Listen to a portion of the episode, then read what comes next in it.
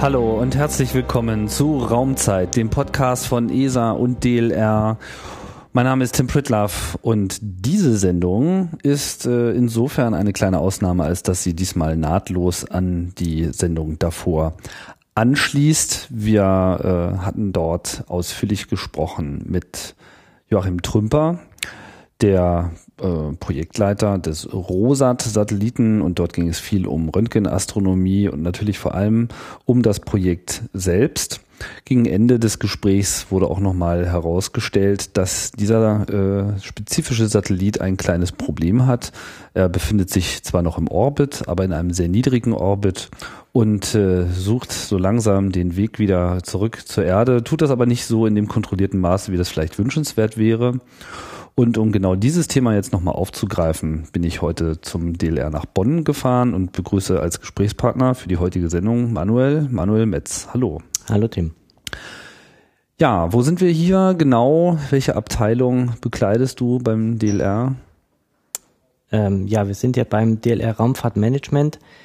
Ähm, ich bin in der Abteilung äh, Technologie für Raumfahrtsysteme und äh, Robotik. Raumfahrtmanagement. Was, äh, was muss man sich darunter vorstellen? Ja, das DLR Raumfahrtmanagement ist durch ein Gesetz, das sogenannte Raumfahrtaufgabenübertragungsgesetz, von der Bundesregierung damit beauftragt, ähm, das deutsche Raumfahrtprogramm umzusetzen. Das heißt, äh, hier in dem Hause werden ähm, Projekte verwirklicht, die deutschen Raumfahrtprojekte, Satellitenmissionen, nationale Satellitenmissionen äh, werden hier umgesetzt aber auch die Gelder, äh, beispielsweise die, die Bundesrepublik, äh, die Bundesregierung ähm, bei der ESA ähm, ja, einsetzt äh, für äh, Satellitenmissionen, werden von hier aus ähm, gesteuert. Mhm. Und äh, wie hieß deine Abteilung noch gleich? Technologie für Raumfahrtsysteme und Robotik. Technologie für Raumfahrtsysteme und Robotik. Und wie viele andere äh, Abteilungen gibt es da noch? Also wie teilt sich das hier so auf, nur mal eine Vorstellung davon zu bekommen? Ja, die meisten Abteilungen beschäftigen sich ähm, hier mit spezifischen Anwendungen, zum Beispiel Erdbeobachtungsthemen, wo dann Sensorik äh, für Erdbeobachtungen entwickelt wird. Ähm, Themen wie ähm, Extragalaktik, ähm, also man schaut weit in, den, in das Weltall hinein, äh, Navigationsthemen zum Beispiel.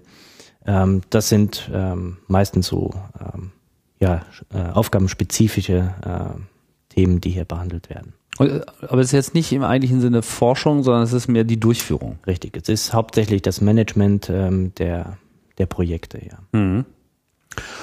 Und äh, was, was ist jetzt, also vielleicht mal so bei dir nochmal kurz angefangen, was, was, welchen Weg hast du äh, genommen, um hier äh, zu landen?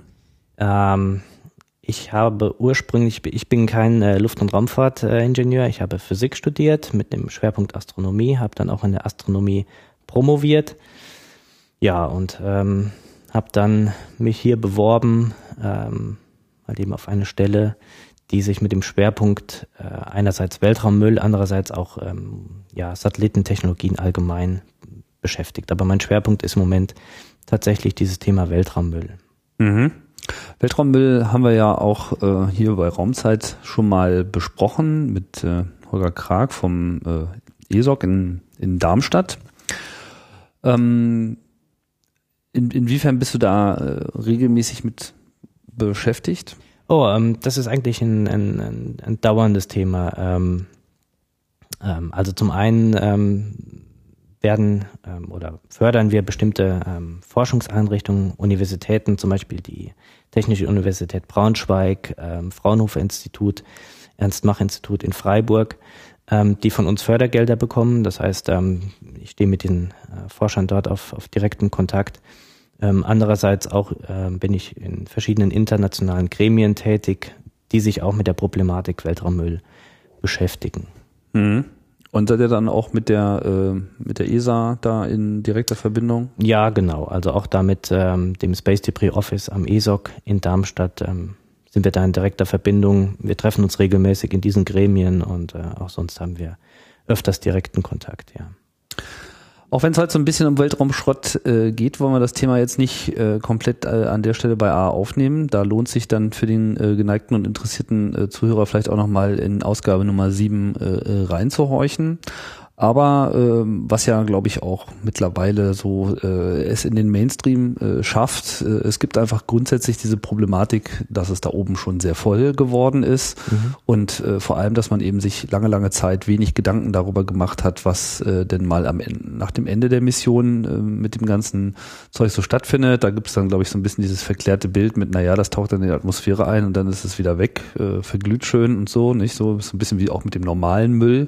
Da denkt man ja auch immer so, der der wird so verbrannt ja. und dann ist er weg. Das ja. stimmt, äh, stimmt ja auch nicht so ganz. Ähm, jetzt haben wir ja diesen äh, konkreten Fall des äh, Rosat-Satelliten, der ähm, Anfang der 90er Jahre gestartet wurde, dann ja viel auch sehr, eine sehr viel längere Laufzeit hatte, als das ursprünglich so mhm. erwartet werden äh, konnte. Inwiefern steht denn jetzt dieser Satellit im Mittelpunkt des Tages. Ja, ähm, es ist nun tatsächlich so, dass dieser Satellit äh, Anfang der 90er gestartet wurde auf einen äh, Orbit von 580 Kilometern. Ähm, es gibt dort immer noch eine, eine Restatmosphäre, eine sehr dünne Restatmosphäre, ähm, die dazu führt, dass die Bahnhöhe des Satelliten ähm, langsam, aber kontinuierlich absinkt. Und ähm, er ist aktuell Ende August, äh, hat er jetzt eine Höhe von etwa 300 Kilometern erreicht. Ende August 2011, vielleicht äh, ja. wird ja diese Sendung auch noch in 500 Jahren gehört, wer weiß es so genau. genau. Äh, wie hoch sagst du? Etwa 300 Kilometer. 300 Kilometer. Klingt ja jetzt erstmal noch nicht so äh, dramatisch viel weniger, ist ja noch nicht mal die Hälfte, aber irgendwann geht's dann immer äh, schneller bergab. Genau, es wird immer schneller bergab gehen. Ähm, das hängt damit zusammen, dass die Atmosphäre, je tiefer man äh, der Satellit kommt, umso dichter wird die Atmosphäre. Ähm, das kann man sehen an der Abstiegsrate, die er hat. Ähm, also Anfang 2009 war die Abstiegsrate, naja, so Größenordnung 25 Meter pro Tag. Also er hat 25 Meter an Höhe pro Tag verloren. Ähm, Anfang August waren wir schon bei etwa 350 Metern pro Tag. Sprich alle drei Tage ein Kilometer Höhenverlust. Jetzt sind wir bereits drüber, etwa bei 400 Metern pro Tag. Das wird langsam ähm, weiter annehmen, diese Abstiegsrate, ähm, bis der Satellit dann ja ähm, eine, eine Höhe von 150 Kilometern zum Beispiel erreicht, ähm, dann wird er wahrscheinlich nur noch einen Tag äh, im Orbit bleiben. Äh, wenn er dann eine Höhe von etwa 120 Kilometern erreicht hat, dann nur noch ähm, hat er nur noch eine Überlebensdauer von einem Orbit. Das heißt, zum Schluss ähm, wird dieser, dieser Einfluss der Atmosphäre immer stärker und äh, er geht dann irgendwann einfach über von diesem Orbit, äh, das heißt die Erde einmal umrunden, ähm, wird er dann in so eine Art freien Fall übergehen und dann tatsächlich ähm, recht schnell wieder eintreten. Wie genau lässt sich das jetzt so prognostizieren, wann genau das sein wird? Ähm, das kann man recht ähm, man kann es nur mit einer großen Unsicherheit ähm, prognostizieren. Ähm, die liegt im Moment bei etwa 20 Prozent. Das ist so ein, ein gewisser Erfahrungswert, ähm, dass die, die Restlebensdauer auf etwa 20 Prozent genau bestimmt werden kann. Ähm, das heißt, im Moment äh, die Vorhersagen ähm, lauten oder die Prognose ist, dass der Satellit äh, Anfang November wieder eintreten wird. Wir haben im Moment Ende August, Anfang äh, bis Anfang November ähm, und die Unsicherheit beträgt im Moment etwa plus minus 14 Tage. Die Unsicherheit. Die Unsicherheit. Wo ist man sich denn da so unsicher? Ähm, man weiß halt eben letztendlich nicht, auf welchem Orbit genau der Satellit herunterkommen wird. Ähm, das liegt, hat eigentlich zwei Gründe. Ähm, das eine ist, dass die Modelle der Atmosphäre, äh, die man benutzt, um diese Lebensdauer zu berechnen, eine gewisse intrinsische Unsicherheit haben. Äh, und der größte Unsicherheitsfaktor ist die Sonnenaktivität. Die Sonnenaktivität hat Einfluss auf unsere Atmosphäre. Ähm, die, die Sonnenaktivität geht von Regionen äh, in der Nähe der, äh, der Sonnenflecken aus ähm, und von dort geht, ähm, geht Strahlung aus, die von der Erdatmosphäre absorbiert wird, was zu einem Ausdehnen der Erdatmosphäre führt und äh, damit zu einer Änderung äh, der Dichte äh, der Atmosphäre, durch die der Satellit gerade fliegt. Ah, das heißt, die Erde, wie muss man sich das vorstellen, die, die atmet sozusagen so ein bisschen aus äh, in dem Moment, wo die Sonnenaktivität besonders stark ist und, und, und dann, dann wächst die Atmosphäre in den Raum Und Ja, genau, Wenn der so in Sonnenwind nicht so stark ist, dann, äh, atmet, dann also atmet ein sozusagen und äh, äh, schwillt an. Ja, genau, so in etwa. Also es ist nicht Aha. unbedingt der Sonnenwind, es ist tatsächlich die, ähm, die Ultraviolettstrahlung oder die Extrem-Ultraviolettstrahlung, ähm, die dort einfach zu einer Aufheizung ähm, der oberen Atmosphäre führen. Okay, also es äh, ist ein klimatisches Problem Genau, sozusagen. Okay. sozusagen. Und die Erdatmosphäre reagiert halt eben darauf, ähm, etwas verzögert reagiert sie, aber sie verzögert auf die Aktivität der Sonne. Ähm, die Sonne macht das ähm, eigentlich relativ regelmäßig in einem Zyklus von elf Jahren. In einem Zyklus von elf Jahren wächst diese Aktivität an, es kommen mehr Sonnenflecken ähm, und dann geht, geht sie wieder runter. Wir sind im Moment in der Situation, dass die Sonne nicht das tut, äh, was man von ihr erwartet hat. Ähm, dieser Sonnenzyklus ist im Moment äh, verzögert. Ja. Das heißt, er hat später eingesetzt, als man erwartet hat, als die Modelle ähm, vorhergesagt haben. Ähm, und ja, das ähm, führt auch oder hat auch dann zu einer Verzögerung geführt. Ähm, Das, das hält den. Satelliten sozusagen noch, noch mehr auf der Bahn, ja, als genau. man das jetzt so äh, vorhersagen hätte können. Genau, zumindest als man es vor einigen Jahren Ja. hätte vorhersagen Aber der. Einfluss scheint ja jetzt nicht ganz unerheblich zu sein, weil ich meine, Ja. 20 Prozent, Ja, was man halt eben angeben kann, ist tatsächlich so eine Art ähm, Mittelwert. Also das ist der wahrscheinlichste Wert. Wie gesagt, ähm, diese 20% Unsicherheit ist so die Größenordnung, wo man wirklich mit rechnen muss, ähm, dass, ja, dass man um diese 20% äh, schief liegt. Letztendlich, weil man nicht weiß, Okay. was die Sonne machen aber, wird. aber selbst wenn die Sonne sich jetzt vollständig zurückhält, dass das Ding in diesem Jahr runterkommt, das ist klar. Oder auch das nicht unbedingt. Also ich, ich würde jetzt mal wagen zu behaupten, dass, dass er tatsächlich wohl noch dieses Jahr äh, tatsächlich wieder eintreten wird, ja. Hm. Wo genau befindet sich denn der Satellit eigentlich? Also Ja. was war so der ursprüngliche Orbit? Wo, wo flog der entlang? Äh, also der ursprüngliche Orbit, ähm, das war auf 580 Kilometern Höhe äh, mit einer Inklination von 53 Grad. Inklination ist die Bahnneigung der Flugbahn des Satelliten gegenüber dem Äquator. Also wäre es 0 Grad, würde sie Würde den Äquator entlang fliegen. Genau, würde er den Äquator entlang fliegen. Bei 90 Grad würde er genau Über die Pole fliegen. Über die Pole fliegen, richtig. Und 53 ist äh, ja schon mehr mehr polorientiert als äh, äquatororientiert, ja, genau. geringfügig. Geringfügig, ja. Okay. Genau. Das heißt auch, ähm, dass der Satellit, ähm, also diese 53 Grad sind auch die, ist der Breitengrad, den der Satellit maximal erreicht. Ah, verstehe. Das Das heißt, heißt, er der kommt sehr hoch. 53. Breitengrad ist dann bis Ist wohin? knapp südlich von Hamburg. Ah ja. Das heißt, ähm, er fliegt immer wieder hin und her, von uns aus gesehen quasi immer hin und her zwischen 53 Grad Nord und Süd. Ja, das ist so sein Orbit. Das heißt, genau genommen könnte er eigentlich auch überall runterkommen bis zu dieser Höhe oder könnte er vielleicht sogar noch ein bisschen weiter fliegen? Er könnte überall runterkommen. Ähm, es ist so, dass dieser Orbit ähm, kein, nicht in sich geschlossen ist. Also wenn, wenn er einmal die Erde umrundet hat, ähm, wenn man, wenn man sich das mal vorstellen möchte, dass man ähm, also die Bodenspur dort, wo der Satellit drüber fliegt, mit einem Stift markiert oder wie auch immer da eine imaginäre Linie zieht, dann ist beim nächsten Überflug ähm, dieser, dieser Überflug über den Äquator verschoben. Und das Weil passiert die Erde sich ja immer weiter weil dreht. die Erde sich immer weiter dreht, Mhm. genau. Und das passiert bei jedem Überflug. Und ähm, im Endeffekt überstreicht der Satellit so quasi die gesamte Mantelfläche, die zwischen diesen beiden Ringen liegt, zwischen äh, plus 53 Grad und minus 53 Grad, genau. Und im Moment, da wir so eine große Unsicherheit haben, muss man quasi sagen, irgendwo dazwischen wird er runterfallen. hm. Das ist ja jetzt nicht besonders präzise. Das ist im Moment nicht Die besonders Ansage. präzise, ja. Wir haben im Moment wieder Eintrittsraten von etwa 60 bis 80 Tonnen Material, Weltraummüll, ähm, Satelliten, Raketenoberstufen pro Jahr. Pro Jahr. 60 bis 80 Tonnen pro Jahr. Hm.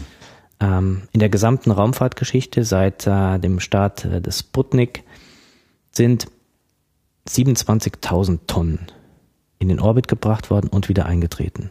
Etwas mehr als 27.000 Tonnen in der Zwischenzeit. Ähm, wenn man das mal umrechnet, äh, ist das für diesen Zeitraum ähm, eine Eintrittsrate von sogar 600 Tonnen pro Jahr. Das ähm, war vor allen Dingen so die Zeit des Kalten Krieges, wo sehr viele Überwachungssatelliten, äh, Aufklärungssatelliten gestartet wurden, äh, die auch alle irgendwann wieder runterkommen mussten. Mhm. Ähm, also von daher, dieses Problem besteht schon länger. Äh, aufgrund der etwas niedrigeren Startraten sind die Wiedereintrittsraten äh, im Moment halt eben niedriger. Wie gesagt, bei etwa 60 bis 80 Tonnen pro Jahr. Aber, aber, aber das meiste davon verglüht auch tatsächlich. Richtig, das meiste verglüht. Ähm, man kann davon ausgehen, dass ein Satellit, der wieder eintritt, dass dort etwa 60 bis 90 Prozent ähm, tatsächlich verglüht in der oberen Erdatmosphäre, ja. Mhm. Und bei diesem äh, Versuchssatelliten jetzt, der ist so klein, dass er, äh, dass er nicht viel Richtig. Überlebt. Richtig. Der wird, ähm, das sind also gerade diese kleineren Missionen, ähm, die sind so klein, da wird äh, kaum etwas überleben. Ähm, ja, so dass man das also. Und die größeren Missionen, die ähm, jetzt also auch mit nennenswerterem Material äh, nach oben gehen und äh, ja nicht vollständig verglühen werden, aller Voraussicht nach. Die haben dann aber in der Regel tatsächlich ein Antriebssystem noch mit dabei oder sollten eins haben. Ähm, bei aktuellen Missionen, da ist es so, ähm, dass eine Risikoanalyse ähm, gemacht wird. Also man schaut sich äh, den Satelliten vorher an, ähm, untersucht, wie, wie eintreten wird, was voraussichtlich verglühen wird, was nicht und setzt dann ein Kriterium an. Ähm, bei uns ist es so, dass dieses Kriterium ist 1 zu 10.000 und zwar eine Wahrscheinlichkeit von 1 zu 10.000, dass irgendein Mensch auf der gesamten Erdoberfläche getroffen werden könnte. Äh, wenn dieses Kriterium verletzt wird, dann muss man Gegenmaßnahmen treffen. Ah, das heißt, wenn es eine, eine Wahrscheinlichkeit gibt von 1 zu 10.000, dass einer von den 6 Milliarden eine Schraube auf den Kopf kriegt, dann muss man sich sozusagen um die Schraube äh, aktiv genau. machen. Genau. Wie wahrscheinlich, äh, das ist ja eigentlich schon, wie wahrscheinlich ist denn das? Ich weiß nicht, 1 zu 10.000, wie muss man sich das vorstellen? Also ist das so etwas, was man selten reißt oder ist das schon äh, etwas, worum man sich eigentlich jetzt fast immer Gedanken machen muss? Ähm, Hat ja hm. auch so ein bisschen was mit der Verteilung äh, der Menschen auf diesem Planeten zu tun. Wie groß ist denn so die potenzielle Aufschlagswahrscheinlichkeit. Ich meine, wenn ich jetzt irgendwo auf diesem Planeten was fallen lasse, die Wahrscheinlichkeit, dass ich da einen Menschen treffe, ist wahrscheinlich nicht 1 zu 10.000, oder? Wenn man irgendwo auf der Erde etwas fallen lässt. Ähm, ja, also wenn ich jetzt so ja. im Orbit äh, äh schwebe und könnte jetzt theoretisch jeden beliebigen Bereich äh, äh, erreichen und ich würde da sozusagen aus dem Nichts eine Bowlingkugel fallen lassen. ja, ähm, dann wäre die Wahrscheinlichkeit wohl geringer als 1 zu 10.000. Das hängt natürlich auch ein bisschen damit zusammen, ähm, wie groß dann letztendlich das ist, was unten ankommt. Mhm. Ähm, also wenn es nur eine Schraube ist oder so, die man irgendwo fallen lässt, äh, da passiert nicht. Die wird es nicht schaffen. Die wird es nicht schaffen, genau. Ja. Ja. Letztendlich hängt es dann von der Größe und von der Masse ab äh, des Objektes, das runterkommt. Ähm, das heißt, wenn, wenn, wenn man dieses Kriterium bei der Analyse reißt, ähm, dann muss man halt eben schauen, dass man das, äh, das Risiko minimieren kann. Wie sieht es denn jetzt bei dem Rosat konkret aus? Was ist denn da drin? Ähm, der Rosat ist zunächst erstmal ähm, ein mehr oder weniger äh, normaler Satellit. Ähm, da sind Elektronikboxen drin, Aluboxen, ähm, Strukturen, ähm, die einfach diesen Satelliten zusammenhalten. Er hat ähm, natürlich äh, Solarpaneele. Ähm, was den Rosat etwas besonders macht, ist sein Teleskop. Äh, das hat der Trümper ja auch bereits angesprochen. Ähm, dieser Voltaspiegel, der dort äh, verbaut ist, ähm, besteht aus Cerodur, äh, ein, ein ähm, hitzebeständiges, äh, eine hitze, hitzebeständige Glaskeramik, die man auch auf ähm, modernen Kochfeldern äh, findet. Also ähm, dieser, dieser Spiegel, dieser Voltaspiegel ist umgeben von einer Struktur, die ihn, die ihn hält. Und diese, diese Struktur, ähm, ja, wie gesagt, hält den ganzen, das Ganze zusammen. Das heißt, dass wir ähm, da also jetzt ein, ein Objekt haben, ähm, ja, was insgesamt 2,4 Tonnen wiegt, also dieser gesamte Satellit wiegt äh, 2,4 Tonnen. Das heißt also dieser Spiegel, diese Struktur, die ihn hält, ähm, das, das, äh, die Instrumente, die etwa 400 Kilo ähm, gewogen haben, unter dem drumherum ähm, ja diese, diese Elektronikboxen und was da noch alles dazugehört. Und, und was, also ist jetzt eigentlich nur der Spiegel das Problem oder ist es so vor allem der Spiegel oder auch der Spiegel? Ähm, für den Rosat konkret ist es ähm, vor allem der Spiegel ähm, in Kombination eigentlich mit der, mit der CFK-Ummantelung. Ähm, Weil die auch extrem hitzebeständig ist? CFK ist nicht direkt hitzebeständig, aber CFK ähm, ist so eine Art, man nennt das ein Ablator. Äh, ein Ablator ist ein Material, was man äh, auch beim Wiedereintritt ähm, von Raumkapseln beispielsweise verwendet, ähm, beim einmaligen Wiedereintritt. Ähm, es ist so, dass dieses CFK besteht aus, aus diesen äh, Kohlefasermatten, ähm, die sind verklebt mit einem Harz.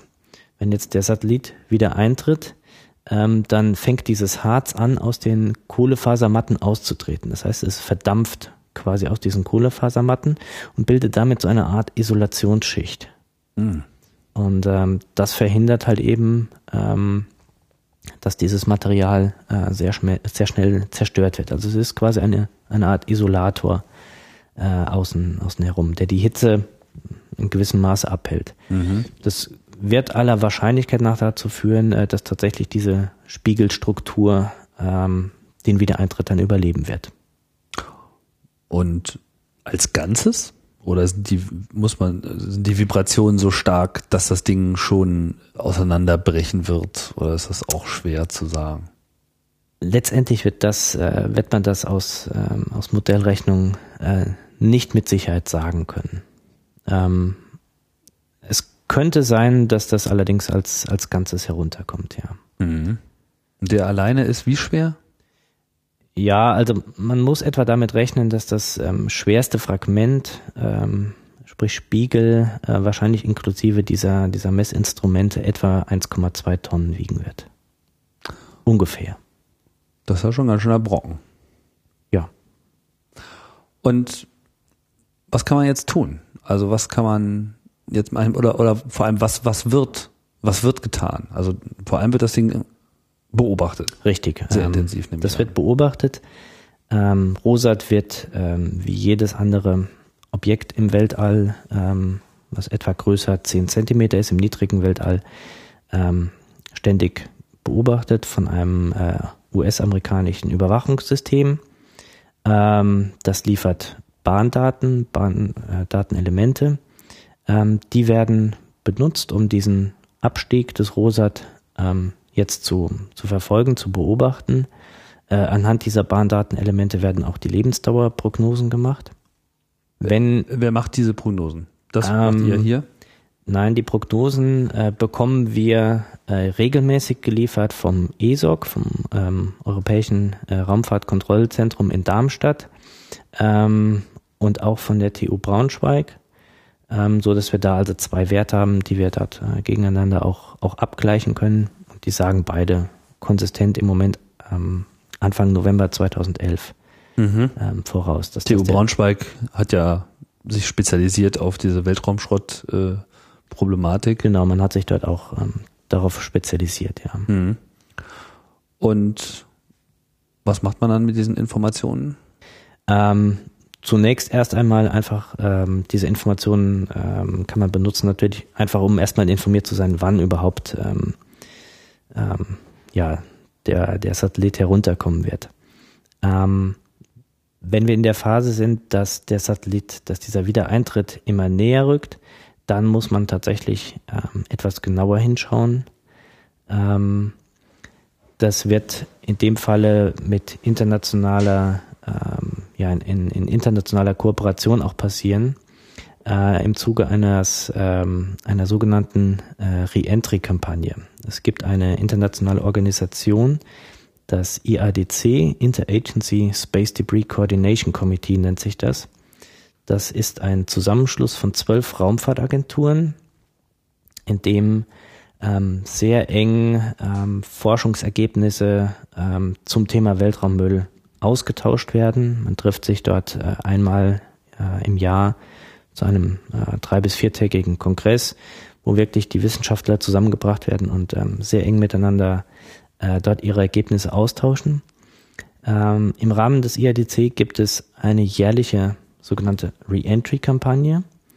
Ähm, diese Re-Entry-Kampagne ähm, dient dazu, ähm, Codes, Software-Codes, die die Lebensdauer äh, von Satelliten ähm, bestimmen, miteinander zu vergleichen, ähm, zu schauen, ob man dort ähm, konsistente Ergebnisse hat. Und man, man macht quasi jedes Jahr eine Testkampagne.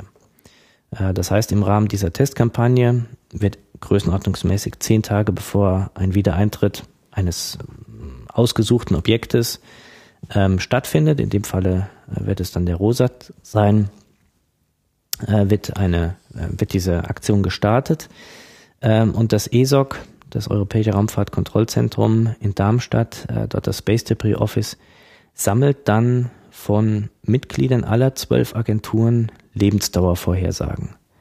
Das heißt, ähm, es werden größenordnungsmäßig äh, ein Dutzend verschiedene äh, Wissenschaftler sitzen daran, beobachten den Abstieg des Rosat, liefern in mehr oder weniger regelmäßigen Abständen Lebensdauerprognosen.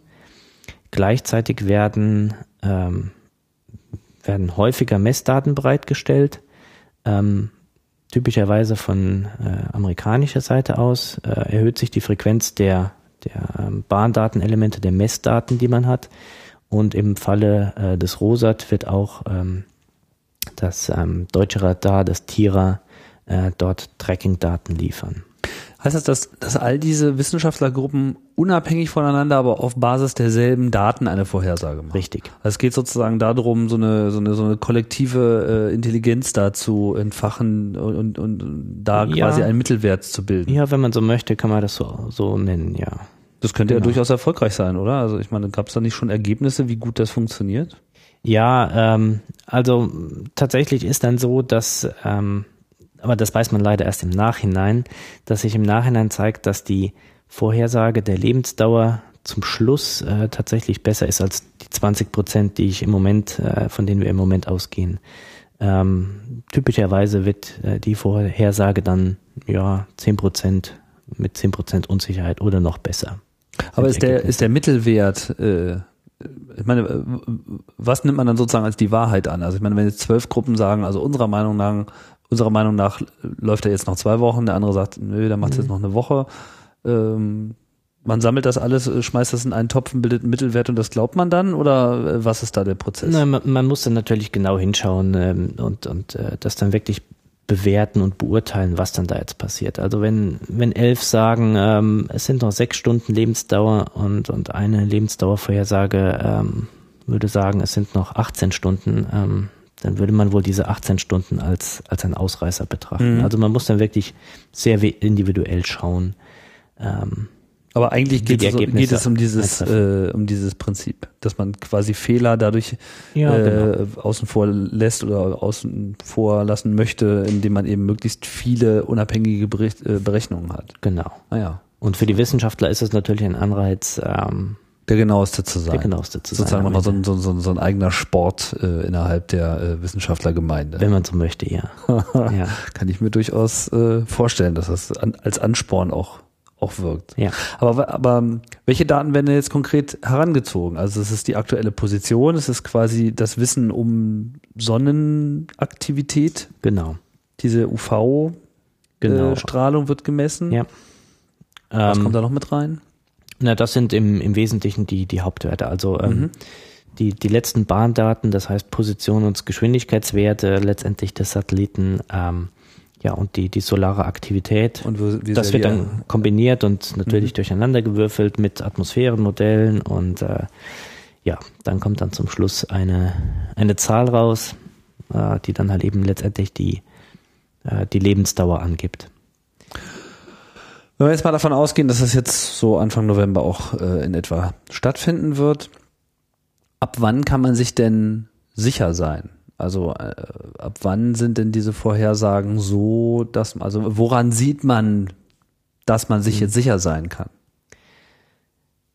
Also ich meine, diese 10, 20 Prozent Fehler, die stehen ja jetzt nicht an den Berechnungen noch so mit dran, oder ist das mehr so eine Interpretationssache, wie sicher man sich jetzt ist? Wann? Ähm, also wirklich sicher, wo das Ding runterkommt, ähm, sicher, wo Rosa drunter kommt oder sicher, wo ein anderer Satellit runterkommt, ähm, kann man nie sein. Ja. Äh, auch wenige Stunden vorher nicht. Mhm. Ähm, was man sagen kann, ist, äh, oder mit hoher Wahrscheinlichkeit sagen kann, ist ähm, der Orbit, in dem er runterkommt. Das äh, ist immer noch ein großer Bereich, aber viel mehr kann man tatsächlich nicht mit Sicherheit sagen. Im Umkehrschluss heißt das auch, ähm, dass wir, dass, dass äh, niemand eine konkrete Warnung aussprechen kann und sagen kann, äh, das Objekt wird dort oder dort ähm, wahrscheinlich wieder eintreten. Was man äh, aber sehr wohl machen kann, ist ähm, vorher, ich sag mal, Größenordnung vielleicht ein, zwei Tage vorher, wenn man diesen Orbit bestimmt hat und relativ genau weiß, auf welchem Orbit das ist, dann kann man natürlich sehr, sehr große Bereiche der Erde ausschließen. Wenn dieser letzte Orbit, sagen wir nicht, ähm, über Mittelamerika führt, nicht über Europa führt oder über andere Gebiete, dann weiß man bereits, dort kann der Satellit auch nicht mehr, nicht mehr niedergehen. Also letztendlich kann man, wie gesagt, nur über dieses Ausschlussprinzip ähm, sehr große Bereiche der Erde ausschließen. Nur mal so zum Verständnis. Ich meine, mhm. jetzt beobachtet man, der, der sinkt, der sinkt, der sinkt, der sinkt. Was hatten wir? 400 Meter pro Tag äh, steht jetzt ja, äh, an. Ungefähr. Ähm, so, äh, in der Schlussphase wird er dann sehr viel schneller fallen. Was wird man dann noch beobachten, bevor es jetzt wird? Also, wie schnell fällt er voraussichtlich, bis er da wirklich anfängt ähm, zu glühen? Also, was ist Glühphase, mhm. das ist doch jetzt wirklich das allerletzte. Genau. Ähm, so, ab, ab da fällt er eigentlich auch nur noch. Genau, ab dann fällt er.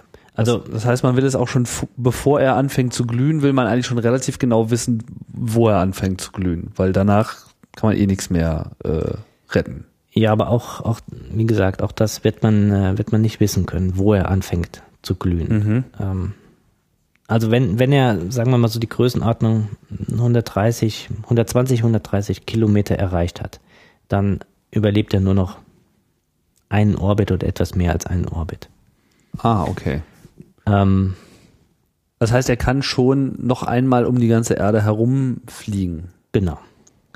Und ist denn der ähm, ist, ist denn der Satellit über seine gesamten Flugbahn bis zum Auftreffen komplett beobachtbar? Nein.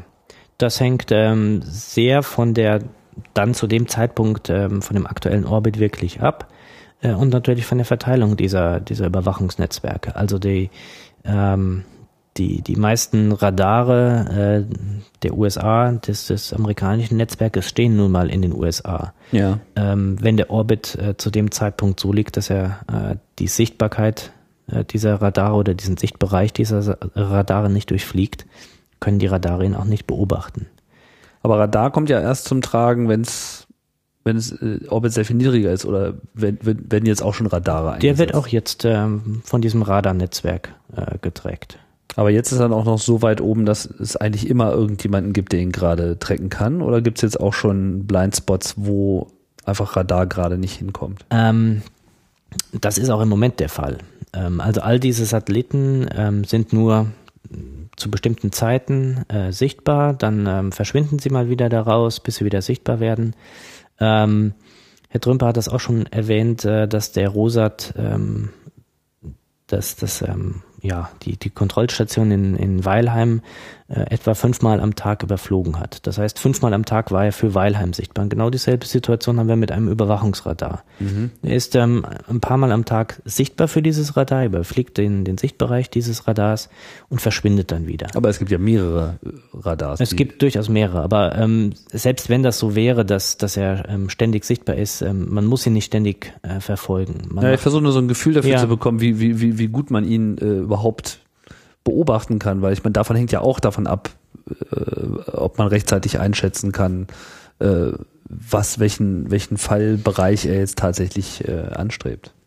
Ja, ähm, also wie gesagt, ähm, das, das ist halt eben die Situation, mit der man, ähm, mit der man da zu tun hat. Ähm, aktuell ist es wahrscheinlich auch so, dass, ähm, dass dieser Satellit ähm, auch nicht bei jedem Überflug unbedingt ähm, dort eine neue Bahnbestimmung stattfindet. Man hat halt eben diese, man, man weiß ja, auf welchem Orbit er sich befindet und ähm, man muss die, die Bahndaten eines Satelliten oder einen anderen, eines anderen Trümmerteils äh, nicht bei jedem Überflug ähm, mhm. wirklich wieder neu bestimmen, sondern ähm, die, die Unsicherheit in diesen Bahndaten Ähm, die wächst im Laufe der Zeit an und irgendwann muss man die halt eben, werden die aktualisiert. Ähm, dann gibt es einen neuen äh, Bahndatensatz. Zum Schluss versucht man halt eben möglichst häufig Bahndaten zu haben. Ähm, deswegen zum Beispiel auch der Einsatz äh, des Tira-Radars, wo man dann wirklich versuchen was, wird. Was ist das Radar? Tira? Ähm, Tira ist ein ähm, Radar, das wird betrieben von der äh, Fraunhofer Gesellschaft. Ähm, das ist ein, ein Forschungsradar, äh, was hier in Wachtberg steht, nähe Bonn. Äh, TIRA steht für Tracking and Imaging Radar, ist also ein, ein Großradar, ein, ein Forschungsradar, was äh, tatsächlich zum Tracken von Weltraumobjekten benutzt werden kann oder benutzt wird. Mhm. Ähm, das kommt auch zum Einsatz. Das wird dann zum Einsatz kommen, genau. Und, und man wird dann halt eben versuchen, ähm, in den letzten Tagen jeden möglichen Überflug des Rosat äh, mit diesem Radar zu beobachten. Vielleicht mal im, im Vergleich zu diesen unkontrollierten Abstürzen, wie, wie läuft's denn, wenn es kontrollierter abgeht? Aktuell zum Beispiel kontrolliert die Wiedereintritte äh, sind die Wiedereintritte des ähm, europäischen Raumtransporters ATV. Mhm. Ähm, da geht man so vor, dass man ähm, im Prinzip diesen Transporter über kontrollierte Manöver die Bahnhöhe erst verringert ähm, und ihn dann über ein Bremsmanöver äh, ja, verzögert, um ihn auf eine, äh, auf eine Wiedereintrittstrajektorie zu bringen. Und diese Wiedereintrittstrajektorie, diese Wiedereintrittsbahn wird so gewählt, ähm, dass sie äh, typischerweise über dem, über dem Meer liegt, weil man dort natürlich ähm, keine Gefahr hat oder äh, ja, jemanden zu treffen, äh, besiedeltes Gebiet zu treffen. Ähm, meistens wird es über den Pazifik gemacht, weil dort entsprechend eine, eine ähm, genügend große äh, Fläche vorhanden ist, über der man diesen, äh, dieses Objekt dann äh, zum, zum Absturz, zum Niedergang bringen kann. Aber Schiffe und Boote wurden jetzt auch noch nicht in Mitleidenschaft gezogen. Es wurde eigentlich überhaupt noch nie etwas in Mitleidenschaft gezogen, oder? Es äh, hat bisher meiner Kenntnis nach noch keinen äh, ernsthaften Sachschaden oder Personenschaden gegeben. Hm. Weder bei kontrollierten noch bei unkontrollierten Eintritten. Und wie gesagt, die unkontrollierten Eintritte, äh, 27.000 Tonnen oder etwas mehr als 27.000 Tonnen, sind bereits heruntergekommen. Nicht unerheblich. Nein. Das heißt, es besteht eigentlich auch eine gute Chance, äh, dass das jetzt mit dem Rosa durchaus glimpflich abläuft. Aller Wahrscheinlichkeit nach ähm, wird das wohl so sein.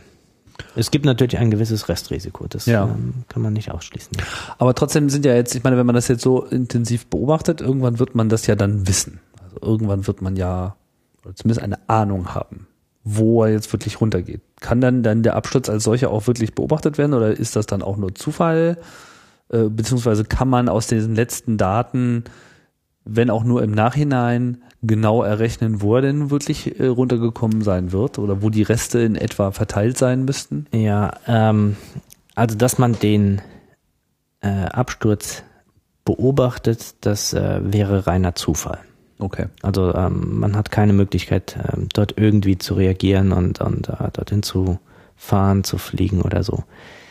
Ähm, das also weil man einfach nicht rechtzeitig diesen also man weiß es einfach nicht früh genug, um irgendwas in die Nähe bringen genau, zu können. Genau, wie gesagt, letztendlich weiß man auch den, den genauen Ort nicht. Ähm, man wird halt eben nur diesen Orbit sagen. Also man müsste sich dann entlang dieses ganzen Orbits äh, verteilen oder wie auch immer. Ähm, und der ist lang. Das ist, ist sehr lang und der geht über Meer, über Wüsten, äh, unbesiedeltes äh, Gebiet. Also das ist, äh, ist unrealistisch. Ähm, das Erste, was man wahrscheinlich wissen wird, ist, dass er nicht mehr da ist. Ähm, man versucht, den Satelliten ja zu beobachten und ähm, wenn man diesen Wiedereintritt nicht direkt beobachten kann, ähm, dann muss man indirekt darauf schließen, dass er, ähm, dass er irgendwann nicht mehr da ist. Und das kann man halt eben, wenn man einen Überflug erwarten würde. Das heißt, man, man weiß, äh, ähm, der Rosat müsste jetzt ähm, in den nächsten drei Minuten, in den nächsten fünf Minuten äh, über mein, mein Radar drüber kommen. Ich schaue hoch und ähm, ich sehe nichts mehr. Dann muss er weg sein. Der Satellit ist auch komplett tot. Also der gibt keinen Mucks mehr von sich. Richtig. Oder hat er noch irgendwelche? Rosat gibt keinen Mucks mehr von sich. Der ist komplett passiviert, ja.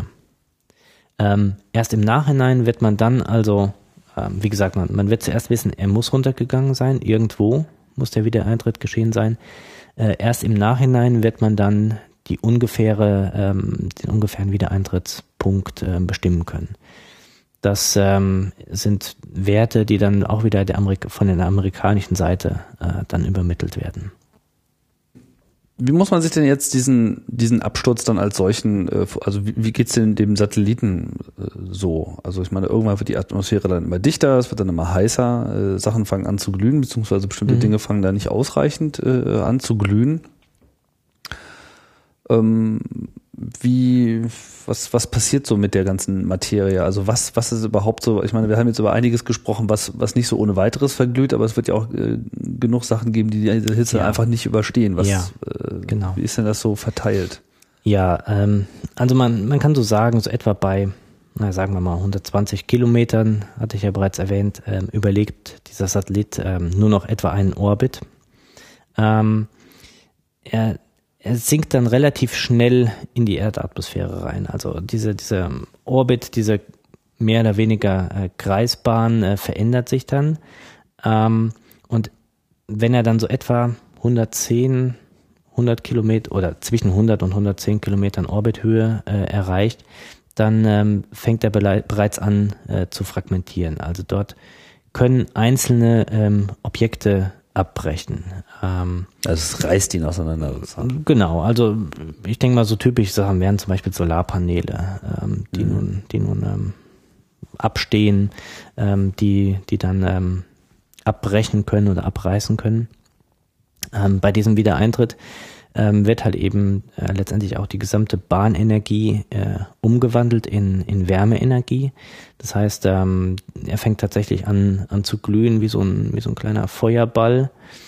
Ähm, der, der Hauptbereich, äh, in dem der Satellit dann fragmentiert, liegt so, sagen wir mal, zwischen 90 Kilometern und vielleicht ähm, 60 Kilometern, 50 Kilometern. Also in diesem Bereich ähm, zerbricht ein Satellit ähm, mehr oder weniger äh, in Einzelteile. Ähm, er wird dabei ähm, von Orbitalgeschwindigkeit äh, ganz extrem abgebremst. Orbitalgeschwindigkeit ähm, ist in dem Falle ähm, ja 27.000 Kilometer pro Stunde. Ähm, er, der, der Satellit erfährt dabei ähm, halt eben eine, eine sehr große Aufheizung. Ähm, so die, das Maximum der Aufheizung liegt so in etwa bei 80 Kilometern Höhe. Und äh, kurz danach ähm, tritt dann auch der, der Zeitpunkt auf, wo der Satellit die höchste Verzögerung ähm, erfährt. Ähm, ich habe mir mal den, den Spaß gemacht und das mal äh, für den, für den Rosat mal ausgerechnet.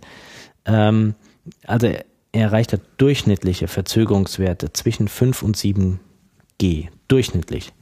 Ähm, um das mal in, in eine Perspektive zu rücken, ähm, wenn, wenn du mit einem Supersportwagen auf äh, einer Rennstrecke fährst äh, mit Keramikbremsen und haust dort voll in die Bremse, dann erreichst du 1G hm. Verzögerungswerte.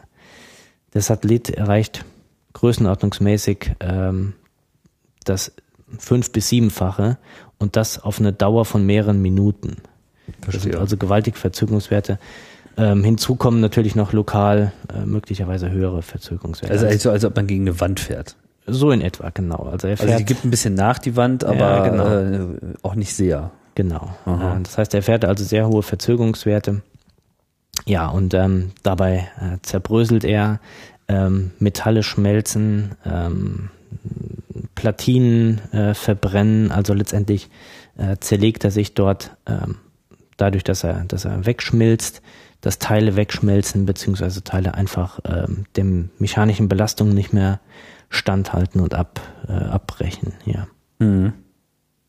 Das heißt, die ganzen Ingredienzien, die irgendwann mal in die Elektronik geflossen sind, die werden jetzt eigentlich genauso fein säuberlich wieder der Erde zurückgegeben. Genau. Können sich wieder äh, einordnen, wo sie mal hergekommen richtig, sind. Richtig, die zerlegen sich da und, so. und äh, verteilen sich dann äh, in der Atmosphäre als einzelne Atome, ja.